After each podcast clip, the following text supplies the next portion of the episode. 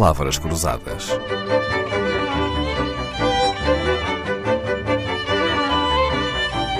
Porque quase tudo é uma questão de semântica. O que será mais difícil de mudar? A linguagem ou o comportamento? Em matéria de direitos, liberdades, igualdades, parece ser mais fácil mudar a linguagem do que as atitudes. Rosa Monteiro, secretária de Estado para a Cidadania e Igualdade, vem ao Palavras Cruzadas responder esta pergunta. O que é então mais fácil uh, de mudar? A letra da lei, por exemplo, ou os comportamentos? Muitas vezes a lei vem primeiro do que as práticas. É verdade, é e a verdade. lei tem sido decisiva neste reconhecimento social e nesta mudança social. Às vezes Veja a, que uhum, a mentalidade às vezes muda de cima para baixo, não é? E não de baixo para cima. Uh, sim, a, bem, por vezes a vida leva as pessoas a mudarem os seus complexos uh, mentais, as suas mentalidades, as suas representações sociais, porque veem que vivem formas de, de, existência que não são compatíveis, não é? E que não as fazem felizes. E, portanto, a vida ensina muito. Eu costumo É dizer que a vida ensina muito. Mas, Se- evidentemente, quando estamos a falar deste, neste âmbito macro, das questões da igualdade e da evolução das sociedades para sociedades mais igualitárias, tem sido realmente o Estado e as políticas públicas que têm, com os movimentos sociais que as reivindicam e que ajudam a construí-las, não é? E que participam na construção destas políticas públicas, que têm promovido a mudança. Eu dou-lhe um exemplo. Quando discutíamos, como qualquer coisa de, de- de tremendamente discutível, a lei da paridade eh, ou da representação equilibrada eh, nas, nas empresas. Hoje em dia, temos um aumento brutal e muito significativo dos 12% de 2017 de mulheres em cargos de administração de empresas cotadas para 29%. E hoje em dia há empresas que ah, voluntariamente, digamos assim, sem estarem abrangidas por esta legislação, assumem o compromisso de querer mais mulheres à frente das suas, ah, ah, portanto, dos seus conselhos de administração.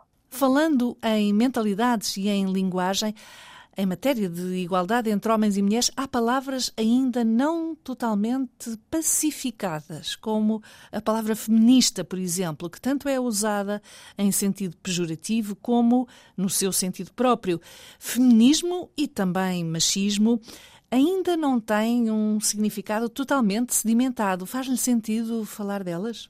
Fazem sentido, embora sejam palavras com, eh, mal interpretadas eh, e que são muito eh, penalizadas, digamos assim, intencionalmente, eu diria até por, eh, obviamente, quem por vezes quer, eh, enfim, tapar o sol com a peneira, quem quer eh, apontar aos feminismos ou ao feminismo qualquer coisa de absolutamente negativo. Os feminismos são, como disse, esta defesa dos direitos humanos de todas as pessoas e o reconhecimento de que a sociedade assenta em relações que são assimétricas, que são muito desiguais, que penalizam diretamente as mulheres, mas que penalizam todas as pessoas, inclusivamente também os homens, que são privados, muitas vezes, de uma parte da sua existência e da sua vida, ah, mais ligada, ah, se quiserem, a tudo aquilo que nós associamos ao feminino. E, por exemplo, os inúmeros entraves que ainda hoje alguns homens sentem quando querem beneficiar de uma licença ah, de paternidade. Uhum.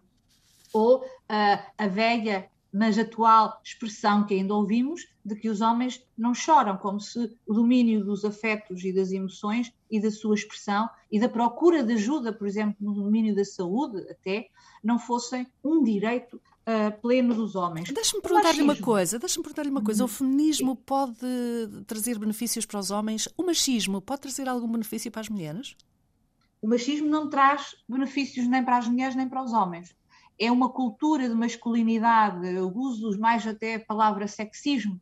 Há, esta cultura de uma masculinidade hegemónica e este fechar dos homens numa caixa muito ligada ao exercício da força, eh, o que leva por vezes até, veja que quando nós analisamos dados de homicídios, eh, os homens uh, que são vítimas, por exemplo, de homicídios em vários contextos sociais, são também vítimas de homicídio uh, perpetrados por outros homens. Portanto, a agressividade, a violência um, é qualquer coisa que penaliza também os homens.